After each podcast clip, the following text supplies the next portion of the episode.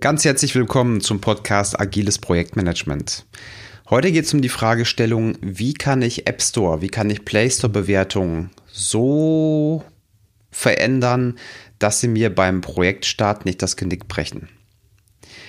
Also, mal angenommen, du suchst eine bestimmte App im App Store. Sagen wir mal eine Koch-App. Und dann erhältst du zwei Treffer für zwei verschiedene Apps. Die eine App, die eine App, die weist 200 Bewertungen auf, hat im Durchschnitt ein Ranking von, sagen wir mal, 4,6 von 5 Sternen. Und die andere App, die hat auch 200 Bewertungen, aber die hat nur 3,9 Sterne. Welche App würdest du nun installieren? Natürlich ist das eine rhetorische Frage und wahrscheinlich würde jeder die App installieren, die im Durchschnitt 4,6 Sterne hat. Heutzutage ist es also unwahrscheinlich wichtig, dass man sich von seinen Mitbewerbern differenziert, indem man sehr, sehr gute Bewertungen erhält oder zumindest wenig schlechte. Und wie funktioniert das? Naja, indem du deine Kunden kontinuierlich und schon sehr früh nach Feedback fragst und die Software ständig verbesserst, also ständig an die Kundenwünsche anpasst. Und jetzt stell dir mal vor, du hast mit deinem Entwicklungsteam die letzten neun Monate richtig geschwitzt und ihr habt hart gearbeitet und ihr habt es geschafft. Nach neun Monaten habt ihr die App fertiggestellt Ihr ladet die im App Store oder Google Play Store hoch und die wird auch von beiden zertifiziert und ihr seid endlich im Store. Und direkt nach der Marktkommunikation und der ersten PR-Maßnahme Mist, dann bekommst du zwei schlechte Bewertungen. Wenn dann jemand deine App im App Store sieht, dann hat er wahrscheinlich wenig Lust, die runterzuladen. Ja, und das kann sehr, sehr viel Zeit und sehr viel Geld kosten, da wieder rauszukommen.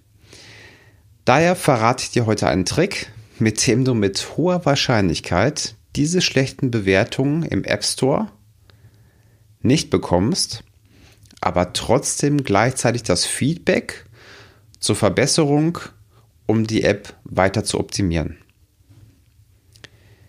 So, und jetzt ist die Frage, wie funktioniert das Ganze eigentlich?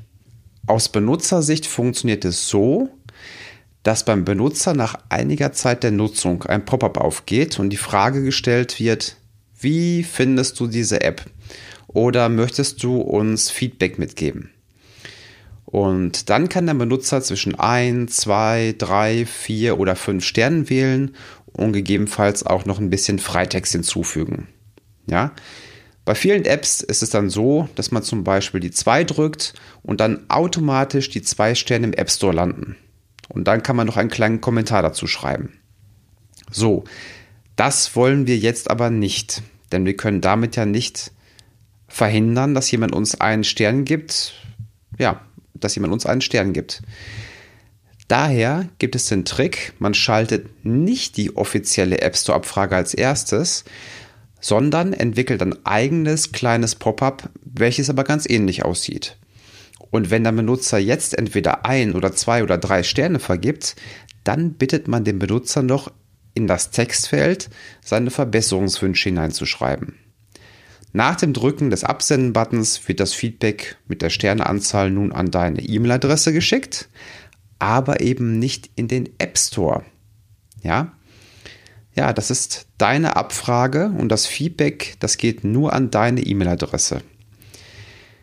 Wenn der Benutzer jedoch vier oder fünf Sterne verteilt, dann kommt danach ein weiteres Pop-up und in dem steht zum Beispiel ähm, vielen Dank für deine Bewertung. Möchtest du diese Bewertung auch zum App Store senden oder halt zum Play Store? Und wenn er dann auf Ja klickt, dann kommt die Original Apple Abfrage, bei der das Feedback inklusive Sternebewertung auch im Store landet. Also, der Benutzer, der vorher vier oder fünf Sterne gedrückt hat, der wird jetzt natürlich das nochmal wiederholen, ja.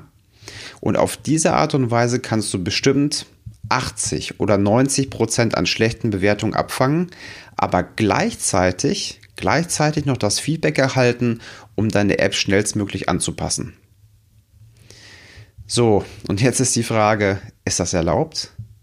Naja, Dadurch, dass es nicht in den Zertifizierungskriterien von Apple verboten ist, ist es erlaubt. Die andere Frage ist, ist es moralisch in Ordnung?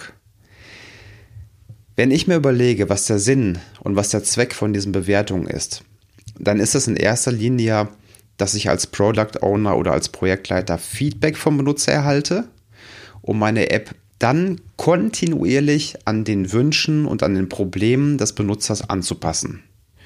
Ja, und das ist damit meines Erachtens gewährleistet. Hat der Nutzer damit jetzt noch volle Transparenz und einen objektiven Vergleich? Nein, das muss man klar sagen, das hat er natürlich nicht. Aber ich weiß, dass viele andere auch mit ganz anderen harten Bandagen kämpfen. Grundsätzlich bin ich aber davon überzeugt, wenn du es nicht schaffen solltest, deine App kurzfristig oder mittelfristig an die Kundenwünsche anzupassen, dann wird dir auch dieser Trick nicht helfen. Aber du kannst auf jeden Fall damit Risiko am Start rausnehmen und gegebenenfalls sogar etwas früher starten, obwohl noch kleinere Fehler enthalten sind.